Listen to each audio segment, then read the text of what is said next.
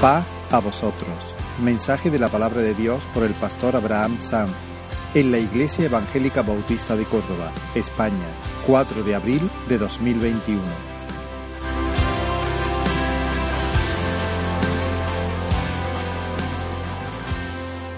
Y ahora vamos a abrir su palabra y queremos eh, escuchar su, su voz. Vamos a orar un momento poniendo este tiempo en sus manos. Señor, te bendecimos, reconocemos una vez más nuestra necesidad de ti. Háblanos, Señor. Muévete en medio nuestra gracia, Señor, porque tú estás aquí, por tu espíritu. Obra, Señor. Obra, Señor. Salva en esta hora. Levanta, Señor. Renueva, fortalece. Aviva tu obra, Señor. Bendice a tu pueblo. En el nombre de Jesús. Amén. La semana pasada estuvimos viendo una parte del juicio civil de Jesús.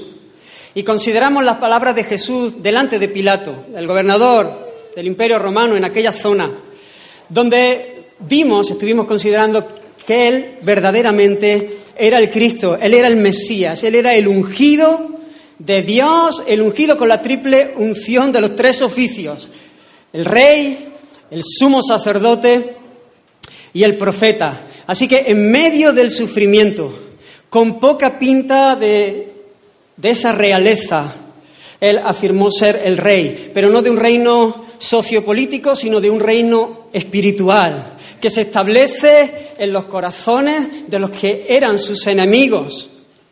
Y lo hace por amor y de pura gracias. Pero para esto era necesario que Él viniese como el gran sumo sacerdote, hiciese una misión, una obra, Él nos representase, tomando sobre sí mismo nuestros pecados, nos representase delante de Dios para satisfacer la justa ira de Dios, para perdonar nuestros pecados y para que nosotros pudiésemos ser besados por el cielo, para que nosotros pudiésemos ser reconciliados con Él y Él nos llama a la vida y a disfrutar de esta herencia por medio de su palabra, por medio de su verdad. Él es el profeta.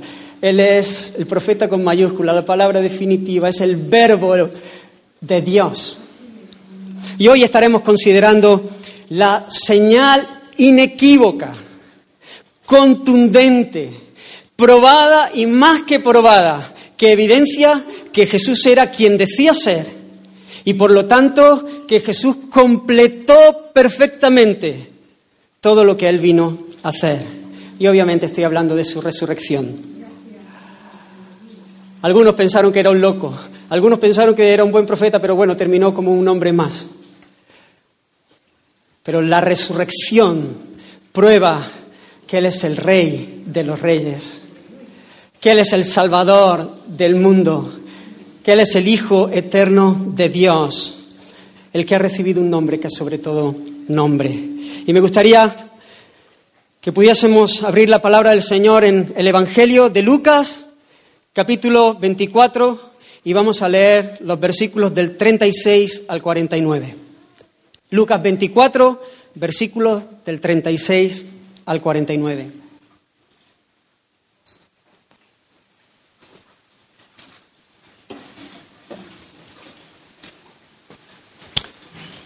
¿Se puede parar el agua de aquí atrás? Que deje de salir.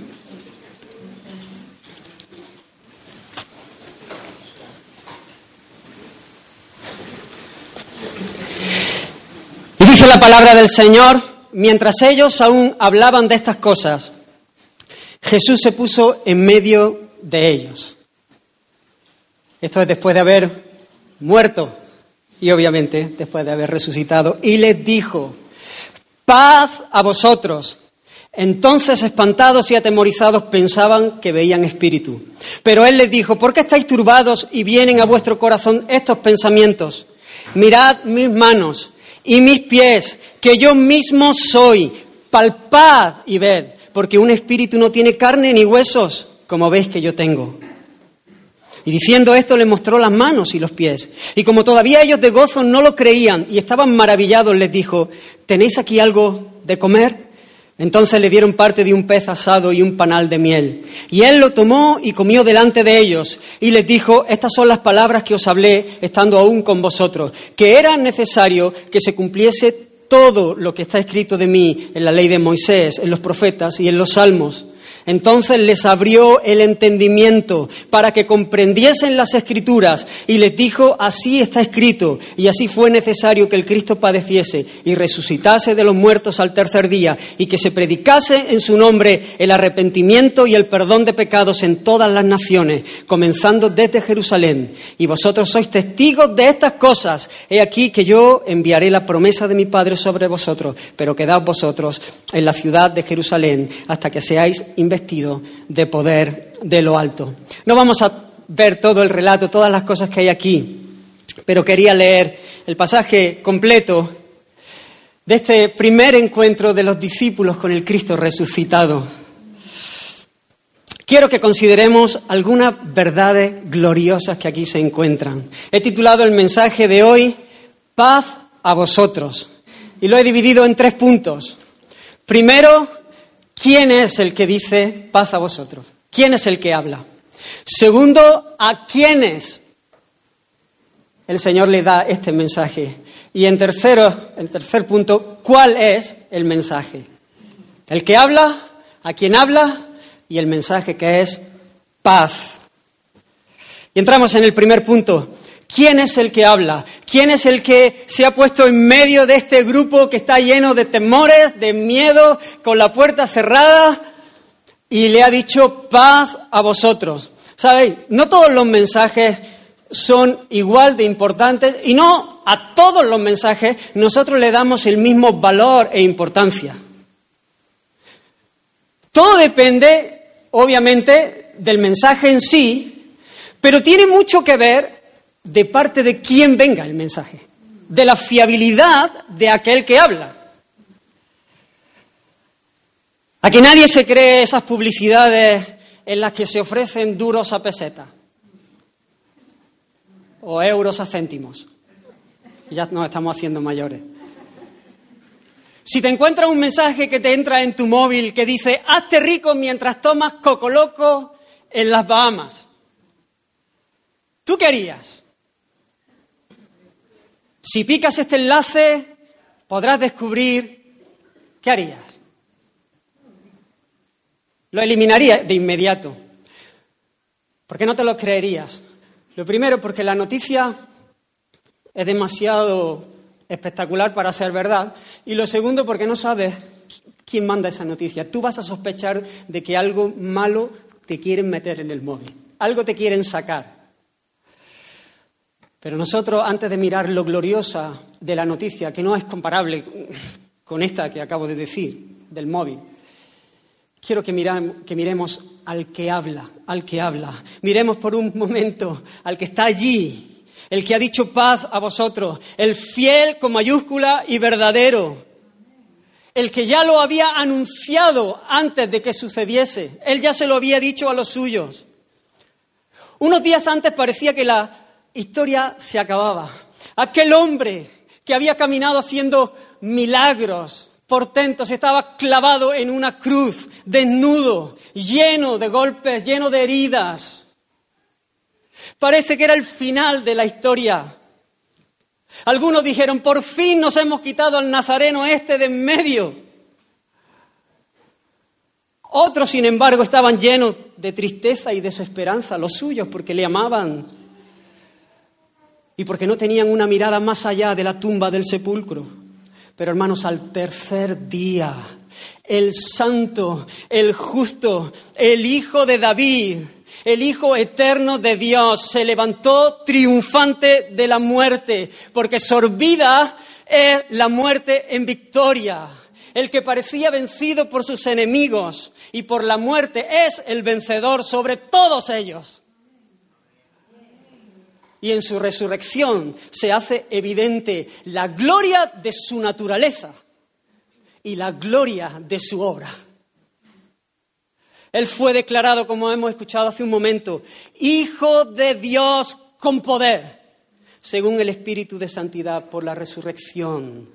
El que se humilló hasta lo sumo, el que fue obediente entregando su vida, obediente al Padre, Él ha sido levantado exaltado hasta lo sumo, se le ha dado un nombre que es sobre todo nombre, para que delante de Él, el Rey, Jesucristo, Dios y hombre, toda rodilla se postre y toda lengua confiese que Él es el Señor y el Padre sea glorificado. La resurrección evidencia que Él verdaderamente era quien decía ser, que Él era el Mesías, el que venía a salvar a un pueblo, que Él era la ofrenda perfecta, ese cordero sin mancha, sin tacha, de manera que la muerte no pudo sujetarle, la muerte no pudo echarle mano, la muerte no pudo retenerlo en aquel sepulcro. Era imposible, como dijo Pedro en su primer mensaje ahí en Pentecostés, fue entregado por el determinado consejo y anticipado conocimiento de Dios. Fue muerto por manos de inicuos crucificándole, pero Dios el Padre lo levantó, sueltos los dolores de la muerte, por cuanto era imposible que fuese retenido por ella, ya que el aguijón de la muerte es el pecado y el poder del pecado la ley. Pero Él es sin pecado, Él es el único que ha cumplido la ley perfectamente. Él es el que puede levantarse potente y decir, ¿dónde está, oh muerte, tu aguijón? ¿Dónde está, oh sepulcro, tu victoria?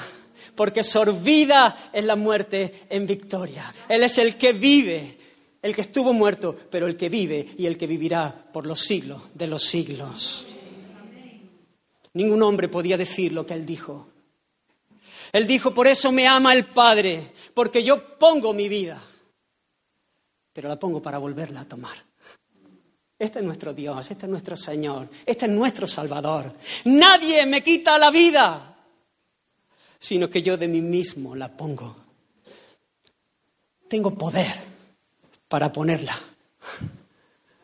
Ese es nuestro Señor. El poderoso para entregarse por amor a nosotros, pero Él tiene poder para volverla a tomar. Él dijo, yo soy el primero y el último, y el que vivo y estuve muerto, mas sé aquí vivo por los siglos. Amén. Y tengo las llaves de la muerte y del Hades. Hermanos, este, el victorioso, Dios, nuestro representante, está delante de ellos como el que ha vencido. Él está allí en medio de sus discípulos y no es un fantasma, no es un espíritu, no fue una experiencia mística, no fueron alucinaciones que tuvieron este grupo. No fue la experiencia de que al seguir su ejemplo, Cristo resucitó en sus corazones como algunos enseñan, negando la resurrección corporal de Jesucristo. Él resucitó corporalmente, su cuerpo se levantó triunfante de la muerte. Él les dijo, en medio del asombro de ellos, mientras la incredulidad iba disipándose y no sabían si creer, si no creer, no sabían muy bien interpretar la escena. Él le dijo, mirad y ved y palpad, podéis tocar, porque los espíritus no tienen carne, no tienen huesos. Y dice que como todavía veía que de gozo no creían, no lo creían, eh, ellos estaban maravillado, asombrado, lleno de gozo. Es como, esto es demasiado glorioso para ser verdad. Por un momento, eh, eh, esto no puede ser, tiene que ser un espíritu, tiene que ser... De repente, no, no, es Él, es Él, ¿no?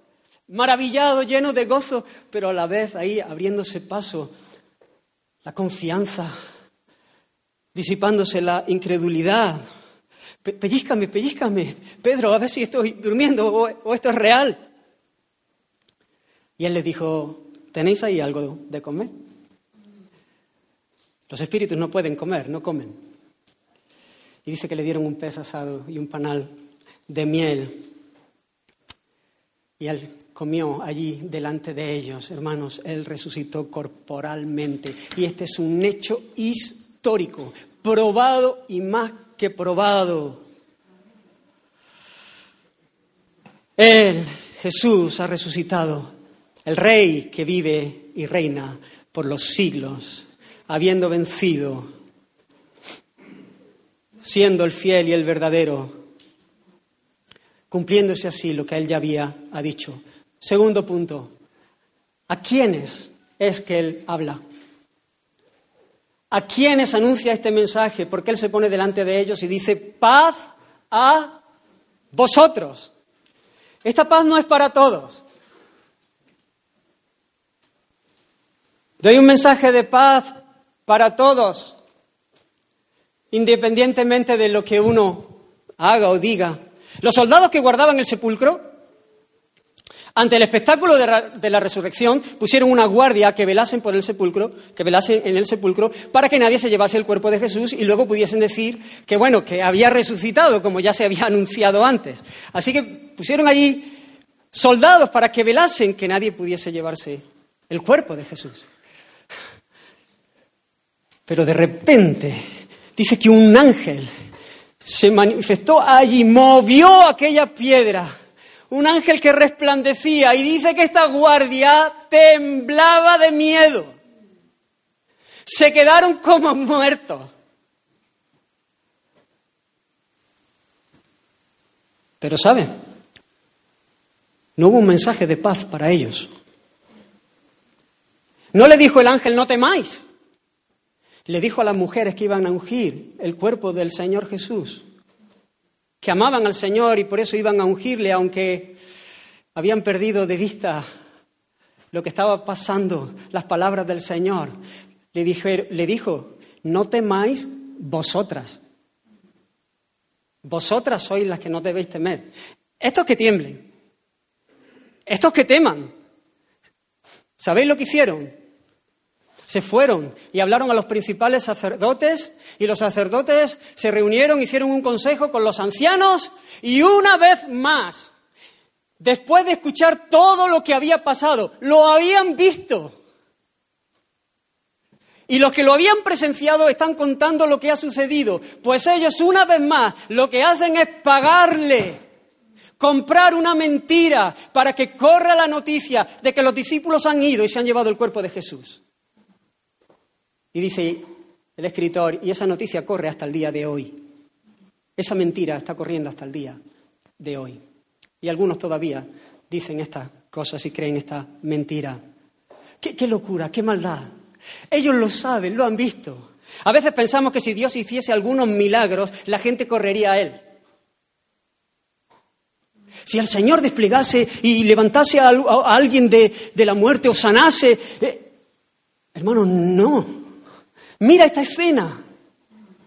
A menos que Dios por el Espíritu nos dé vida, ninguno va a correr a Él en fe. Es imposible. Hasta ese grado llega nuestra corrupción. Hasta ese grado llega nuestra maldad.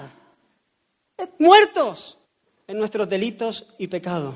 Pero miremos un momento a este grupo, a este vosotros. Las mujeres se han dispuesto a ir al sepulcro, bien temprano, porque aman al Señor, aunque no están entendiendo muy bien lo que está pasando.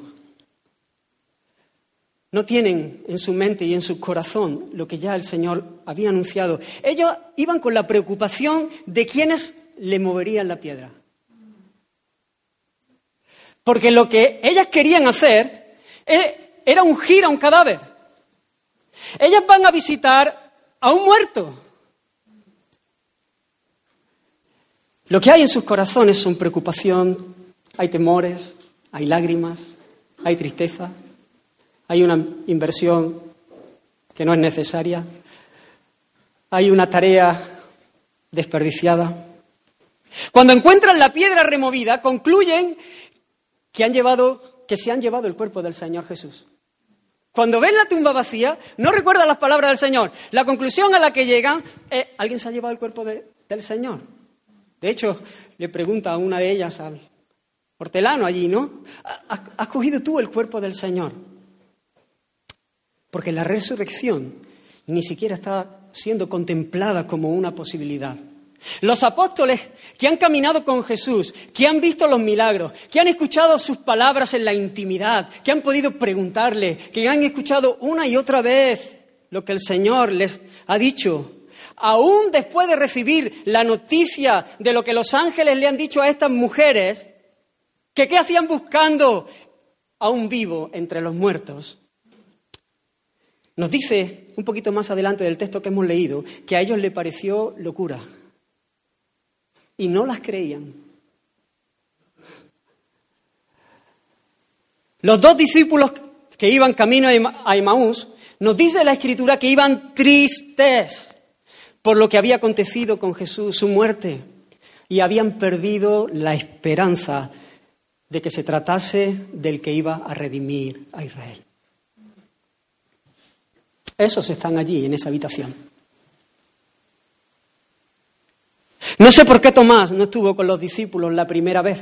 En esta ocasión Tomás, uno de los doce, no estaba allí. Y la verdad que no lo sé por qué no estaba, no lo sabemos.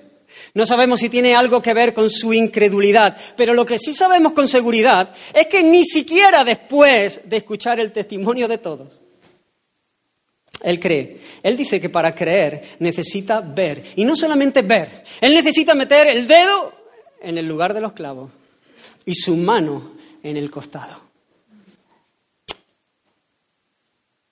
Jesús les había hablado, Jesús se lo había anunciado que era necesario que Él padeciese, que Él muriese y que Él resucitase al tercer día. No solo le han abandonado cuando le apresaron, incluso Pedro, todos recordáis esa escena donde le ha negado hasta en tres ocasiones, con maldiciones incluso, sino que siguen sin tener en cuenta las palabras del Señor. Ellos no están viviendo de acuerdo a la realidad más absoluta. No están viviendo de acuerdo a la verdad, de acuerdo a lo que ha acontecido. Se sienten pobres, como el que lo ha perdido todo, como el que le han quitado lo más valioso. No están entendiendo. Sin embargo, ellos son ricos, herederos de algo de lo que no son conscientes todavía. Están llorando la muerte de alguien que vive. Están pensando que es el final de toda esperanza, cuando es solo el principio de un tiempo glorioso que viene para su pueblo, donde la buena noticia del Evangelio llegaría a todos los rincones del mundo, donde el reino del Rey de Reyes se extendería. Toda lengua, todo pueblo, toda tribu, toda nación. Paz a vosotros, dice el Señor. Hermano, nuestro Señor es es glorioso. Nuestro Señor es rico en misericordia. Su amor sobrepasa nuestro entendimiento. Parece que lo lógico hubiese sido buscarse a otros discípulos más competentes. ¡Qué panorama! ¡Qué cuadro! Pero sabes, eso es lo que yo pienso cuando me miro a mí mismo. No sé si a ti te pasa. ¿Qué ha visto en mí para amarme? ¿Qué distingue a este grupo de aquellos soldados que se han ido temblando? Hermano, gracia de Dios. Gracia del Señor. Lo que el Señor ha visto en mí es mi miseria. Pero Él es el misericordioso.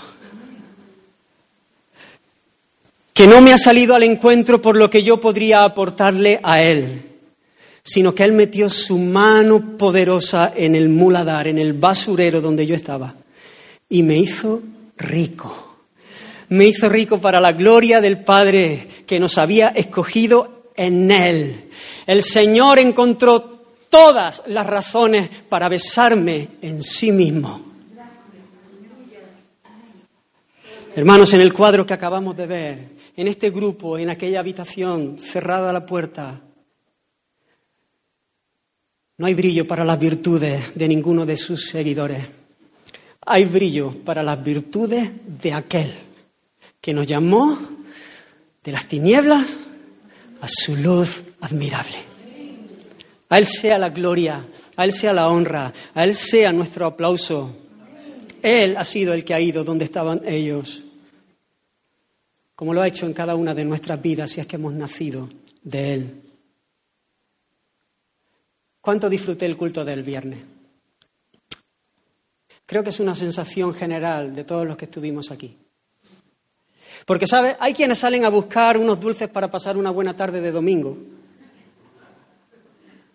sin ser conscientes de que el Señor le ha preparado un encuentro para que ellos pudieran gustar del amor que es mucho más dulce que la miel. Ellos están buscando una cosa sin ser conscientes que el Señor, el Todopoderoso, le ha salido el encuentro. Otros no llegan muy bien a comprender cómo es posible dejar sus países y luego se dan cuenta que el Salvador está detrás para hacerle comprender lo que es mucho más importante lo que tiene que ver con la vida, con la piedad, con la, con la, eternidad, aquellas cosas que ni aun los sabios de este mundo aprecian y conocen. Y les da el regalo de la salvación. Otros han escuchado desde la cuna hablar de Dios y de Cristo y han oído una y otra vez el mensaje del Evangelio, pero se han hecho un Dios, una imagen de Dios que para nada se parece al Dios que se ha revelado y cuando parece que uno toca fondo, ahí está el Señor extendiendo su mano de misericordia. A veces el Señor hace como hacen los socorristas, ¿no? Cuando alguien se está ahogando y, está empezando a ahogarse y está con toda su fuerza ahí intentando y lo dejan un poco, ¿no? Para que dejen de luchar y entonces puedan dejarse ser salvados. Cuando parecía que era el final, desesperación, desesperanza, la mano potente del Dios de amor, levantando y mostrándole su nombre. ¡Oh, qué gloria! Otros han escuchado el mensaje también desde la cuna, pero no han sido conscientes, han caminado en el temor del Señor y no han sido conscientes de su propia miseria hasta que el Señor le abre los ojos y pueden contemplarla, pero no nos deja ante la visión de la miseria, sino que ante ese espectáculo doloroso se abre paso la visión del Salvador, del misericordioso, del que nos encontró en nuestras sangres, pero nos ha venido a dar vida y vida abundante. Qué precioso, hermano, gente tan distinta, tan diferente, de contextos tan distintos, vivencias que no tienen absolutamente nada que ver, pero que nos unimos en el mismo punto. El Señor, el resucitado, nos ha salvado.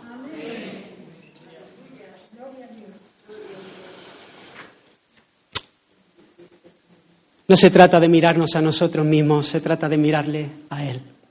Él es el protagonista, Él es el centro. Fija tus ojos en Cristo. Él es el autor y Él es el consumador de la fe. Si piensas que eres tan valioso que el Señor no podía dejar atrás a alguien tan especial como tú, seguramente no te ha amanecido todavía. Todavía no ves, no ves con claridad. Porque antes de experimentar las misericordias necesitamos ser conscientes de nuestra miseria. Pero tampoco seas tan orgulloso para pensar que tu pecado es tan feo que no puede ser perdonado.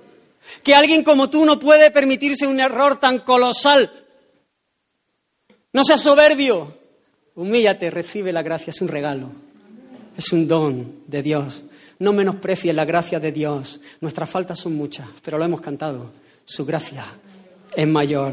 Mira Cristo, mira al Señor, mira su victoria a nuestro favor. Y entramos en el tercer punto.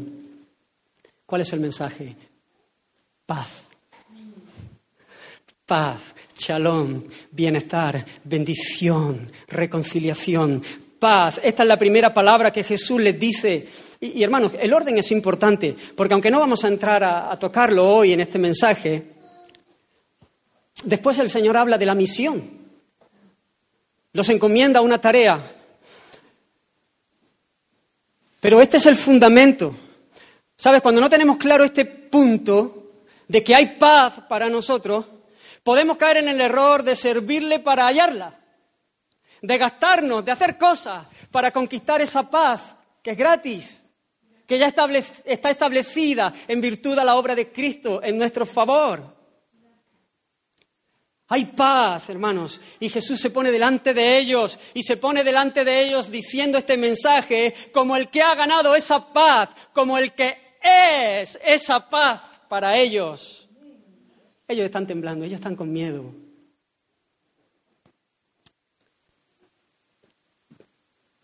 Dice, creo que es el Evangelio de Juan, que habían cerrado la puerta porque tenían miedo. Jesús ni siquiera tiene que abrir la puerta para ponerse delante de ellos. Pero ahí está el que ha vencido. Ahí están las marcas de sus sufrimientos que son visibles y que son palpables. Hermanos, la resurrección de Jesús asegura nuestra salvación. La resurrección de Jesús es el amén del Padre al consumado es del Hijo en la cruz del Calvario es la evidencia de que la obra del Hijo fue terminada de una manera perfecta y por lo tanto aceptada por el Padre, de manera que nosotros, aquellos que ponemos nuestra confianza en Él, aquellos que le vemos como el mayor tesoro, aquellos que le amamos, aquellos que fuimos escogidos en Él, recibiremos todo lo que Él ha ganado para nosotros. Hermanos, si Cristo no hubiese resucitado, el apóstol Pablo lo dice a los Corintios en su primera carta, nuestra fe sería vana. Estaremos haciendo aquí el canelo, perdón por la expresión. Estaríamos haciendo aquí un ridículo bochornoso porque podríamos estar haciendo cualquier otra cosa, comer, beber, disfrutar, ¿eh? el tiempo es corto.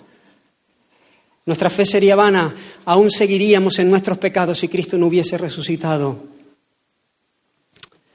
Y nuestra predicación también sería vana, pero Cristo resucitó y por lo tanto podemos estar seguros de nuestra salvación.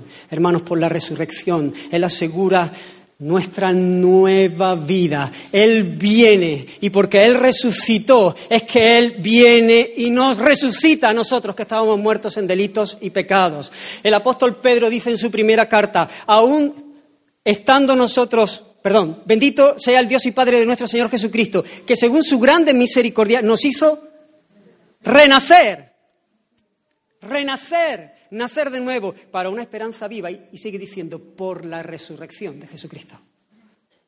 Aquí se relaciona la, resurrección de Jesús con nuestra regeneración, con nuestro nuevo nacimiento.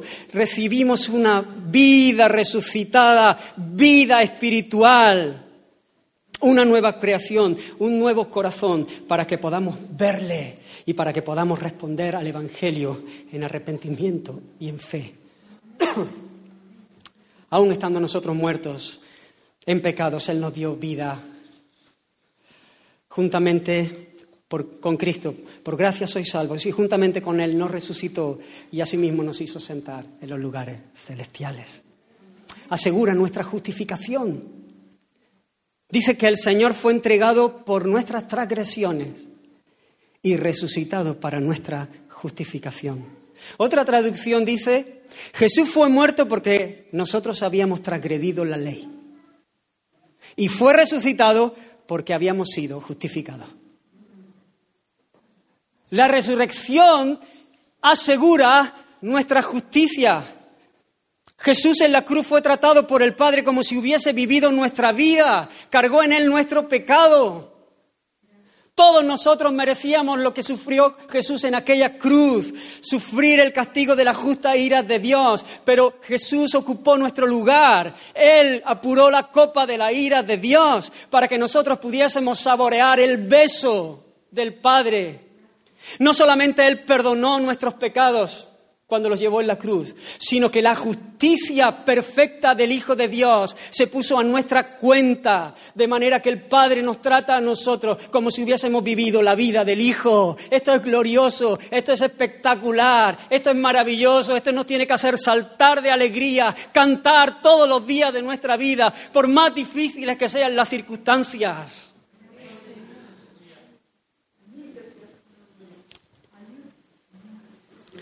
Su resurrección asegura nuestra santificación, porque hermanos, aunque hemos sido justificados y el Señor nos ve perfectamente justos, como si jamás hubiésemos pecado, hermanos, hay un proceso, no solamente donde la justicia se nos es imputada, sino donde la justicia nos es infundida. No solamente se nos declara justos, sino que se nos hace justos.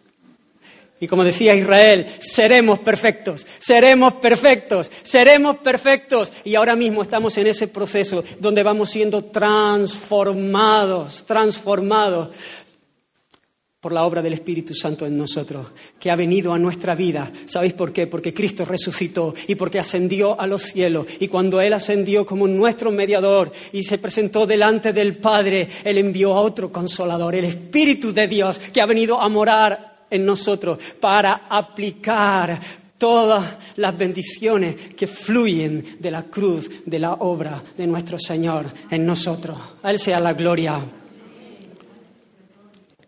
Ahora vamos siendo transformados por el potente, por, el, por la potencia, por el poder del Señor en nosotros. Esa vida resucitada va avanzando en nosotros. Y hermanos, este proceso acabará cuando el Señor vuelva o nosotros vayamos a Él cuando le veamos cara a cara, porque Él vive. Y le veremos, le veremos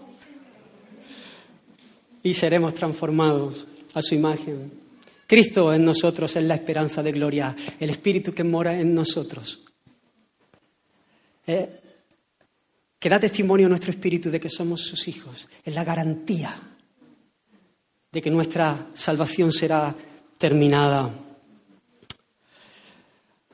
Ahora estamos luchando con el pecado y cuánto nos duele caer ¿eh? y tropezar. Cuánto gozo nos produce esta noticia que el Señor ya ha ganado nuestra santificación, porque Él nos escogió no porque íbamos a ser santos, sino para que lo fuésemos. Y Él no deja nada a medias, Él completa su obra. Su resurrección asegura también que no solamente nuestro espíritu resucita, experimenta el poder de una vida nueva, sino nuestros cuerpos. Y Dios que levantó al Señor también a nosotros nos levantará. Mas ahora Cristo ha resucitado de los muertos, primicia, como el primer fruto de una gran cosecha que está por venir. De los que durmieron es hecho. No todos dormiremos, no todos moriremos, pero todos seremos transformados en un momento, en un abrir y cerrar de ojos a la final trompeta, porque se tocará la trompeta y los muertos serán resucitados incorruptibles y nosotros seremos transformados. Entonces se cumplirá la palabra que está escrita, sorbida es la muerte en victoria. ¿Dónde está, oh muerte, tu aguijón? ¿Dónde, oh sepulcro, tu victoria? Ya que el aguijón de la muerte es el pecado y el poder del pecado la ley. Mas gracias sean dadas a Dios, que nos da la victoria por medio de nuestro Señor Jesucristo. Nuestro Dios, nuestro Señor volverá. Jesucristo volverá como ha prometido, como prometió que se levantaría de los muertos y lo hizo. Él vendrá por segunda vez. Él es fiel, Él cumple su palabra. Y ese día los que han muerto en Él recibirán cuerpos glorificados, semejantes al suyo. Los que hayan quedado, y si nosotros estamos aquí cuando Él venga, no tendremos que pasar por la muerte, seremos transformados ante esa visión gloriosa y viviremos para siempre disfrutando de Él, en su presencia, bajo su gobierno, para su gloria, gozando de paz para siempre. Hermanos, cuando hay paz con Dios, cuando estamos bajo la sonrisa del Padre sabiendo que Él nos ama, que Él nos ha bendecido como no se puede bendecir más, que Él cuida de nosotros sabiendo que es lo que más nos conviene y que su mano es todopoderosa, nosotros podemos experimentar esa paz, esa serenidad del alma en medio de cualquier circunstancia. Porque, hermanos, hay una realidad que es objetiva, pero hay una realidad que es subjetiva. El Señor ha ganado la paz para nosotros. Pero te pregunto, ¿estás tú experimentando esa paz en tu vida? Cada día, hoy. ¿Cómo has venido tú? ¿Vienes gozoso celebrando con el corazón lleno de gozo de saberte a salvo.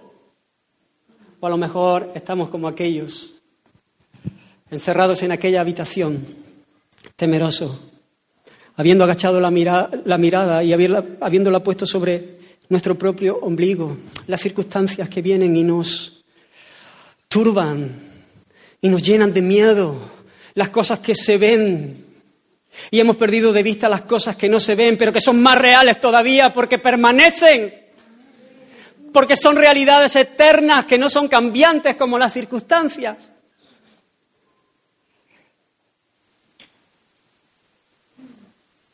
El Señor le dijo a sus discípulos justamente, después de hablarle de la venida del Espíritu Santo, el Consolador, y antes de entregar su vida, la paz os dejo, mi paz os doy. Yo no la doy como el mundo la da. No se turbe vuestro corazón ni tenga miedo. Habéis oído que os he dicho, voy y vengo a vosotros. Si me amarais, os habríais regocijado porque he dicho que voy al Padre, porque el Padre es mayor que yo. Y ahora os lo he dicho antes que suceda, para que cuando suceda, creáis. Mi paz os doy. Esto es precioso.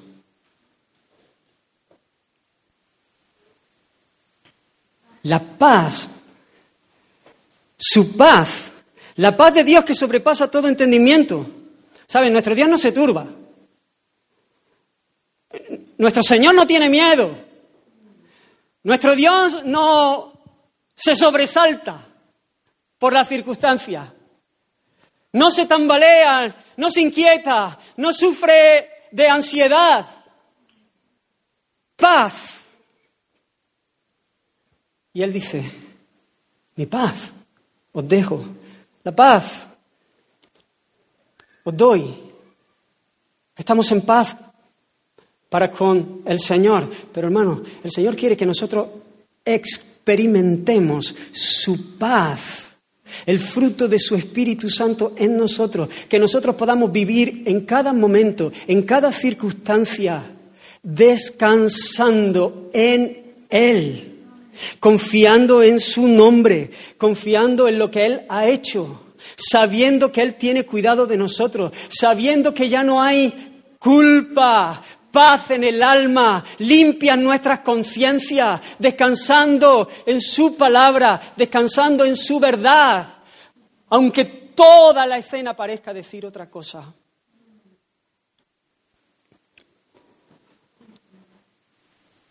Podemos echar nuestra ansiedad sobre Él porque Él tiene cuidado de nosotros. Su paz, hermano, no es como la paz que da el mundo. La paz del mundo es como fuegos artificiales que se desvanecen rápidamente. Es paz que sí depende de las circunstancias. La paz del Señor no depende de las circunstancias. Está anclada en un lugar que está en calma. Está anclada en una realidad que es inamovible, inmutable, el amor inalterable de Dios. Pero la paz del mundo no, la paz depende de las circunstancias. Si te va bien, parece que hay paz. Si hay dinero, bien. Si la cuenta corriente está bien, fenomenal. Si hay salud, si hay amor, si hay... La paz de este mundo necesita que el viento sople a favor.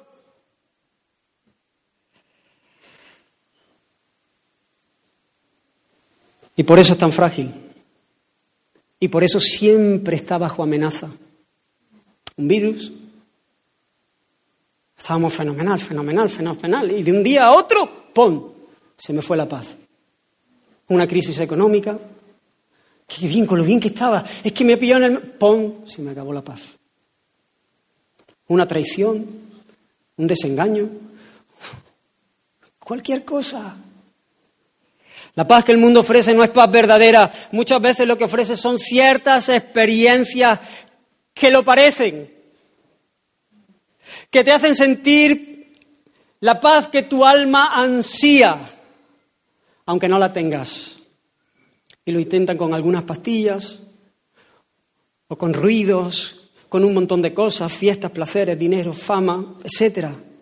Pero después de un momento como aquellos fuegos artificiales, que son muy bonitos, que, parecen preciosos, pero de repente, ¡pum!, todo, todo está oscuro otra vez. De repente la tormenta del alma se vuelve a abrir paso. Él nos deja su paz. Su paz no tiene nada que ver con la del mundo, no depende de las circunstancias temporales por las que estemos viviendo. Nuestra paz está totalmente ligada a lo que Él ha dicho. Os lo he dicho para que creáis, a creer lo que Él ha dicho, a poner toda nuestra confianza en los dichos de su boca.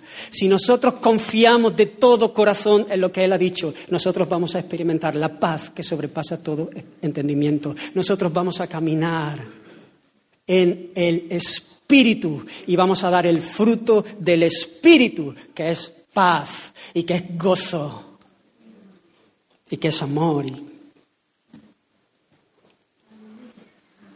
Os lo he dicho para que creáis. Estas cosas os he hablado para que en mí, ¿veis? No en la circunstancia, en mí tengáis paz. En el mundo tendréis aflicción. Ya lo sabíamos, Él no lo dijo. Pero nosotros no encontramos nuestra paz en el mundo, en las cosas frágiles que pasan, sino en Él. Confiad en Él. Se trata de confiar en Él. Él es el que ha vencido el mundo.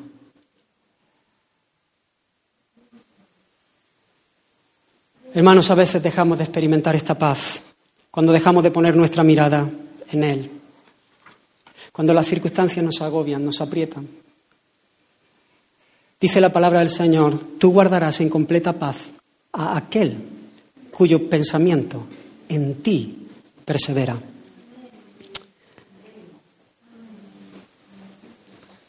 ¿Quieres perseverar? Pensando en Él, lee la Biblia y ora cada día. ¿Sabe?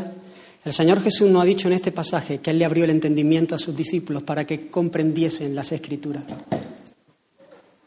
Él se fue, fue al Padre, pero Él ha venido a nosotros. Él ha venido a nosotros por el Espíritu Santo, que hace eso mismo en nosotros.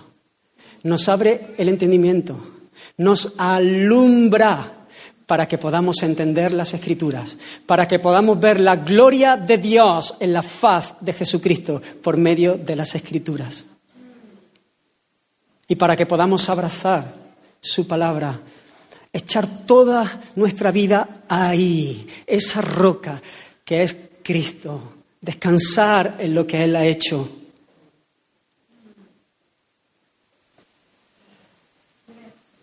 La escena comenzó a cambiar y empezaron a regocijarse, como dice el Evangelio de Juan. Se regocijaron viendo al Señor. Y hermanos, ese es nuestro, nuestro gozo. Esa es nuestra alegría. ¿Cómo estás? ¿Cómo estamos ante una realidad tan gloriosa? Estás experimentando esa paz, estás experimentando ese gozo de verle, de conocerle, de adorarle. Te alegras en que nuestro Cristo ha sido exaltado hasta lo sumo, que han sido soltados los dolores de la muerte, que ya sus sufrimientos pasaron. Y todo lo que Él merece recibir y va a recibir es gloria y honor. Estamos creyendo su palabra, aferrándonos de todo corazón a ella. O estamos como los discípulos llorando cuando es un día de fiesta, cuando es un día de celebración, cuando es un día de gozo. Así honramos al que nos amó. Y termino aquí.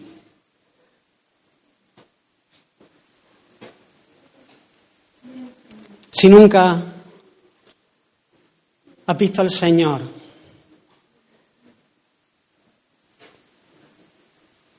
Como el tesoro de tu vida.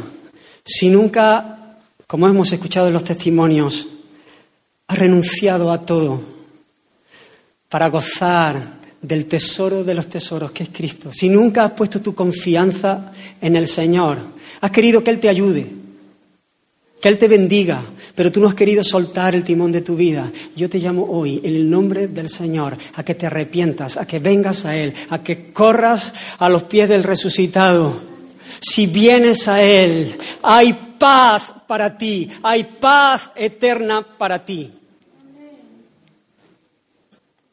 Pero si tú has experimentado esa paz, pero hace tiempo que, que no, que lo sabes, que lo sabes en la teoría, pero que en la práctica no estás viviendo eso, te llamo hoy a volverle a mirar a volver a recordarte el Evangelio, a volver a poner tus ojos en el Cristo resucitado que dice paz a vosotros, a arrepentirte de haber mirado a otro lado, haberte dejado seducir por los brillos de este mundo, haberte dejado atrapar por las circunstancias y a decirle, Señor, una vez más quiero mirarte, quiero rendirme delante de ti, quiero creer y confiar en ti.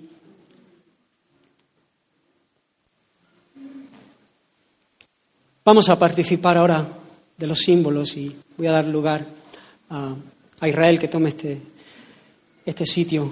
Pero hermano, mientras adoramos al Señor, mientras participamos de los símbolos, que podamos pensar en todo esto, que podamos responder y en la manera que nosotros experimentamos gozo al ver que Él es valioso, experimentamos la paz de sabernos en sus manos, nuestro Dios es adorado mucho más que, por muchas canciones que cantemos, sin que haya esa realidad en, en, nosotros. Así que vamos a orar un momento y doy paso a Israel. Señor, gracias por tu palabra. Gracias por tu verdad. Gracias porque tú nos has salido al encuentro. Gracias que tú has venido y nos has hablado. Gracias, Señor. Nos alegramos en tu victoria. Nos gozamos, Señor, porque tú has sido exaltado, Señor. Y nos gozamos porque te amamos, Señor. Y te amamos porque tú nos has alcanzado, nos has amado a nosotros primero. Gracias porque tú has provisto paz para nosotros. Señor, y gracias porque podemos caminar en esa paz. Hazlo tú, Señor en nosotros. Quita cualquier estorbo. Bendice a tu pueblo, Señor, de manera que podamos honrarte como tú mereces. Podamos vivir y reflejar en medio de este mundo tu paz. Amén y amén. El Señor os bendiga. Fija tus ojos en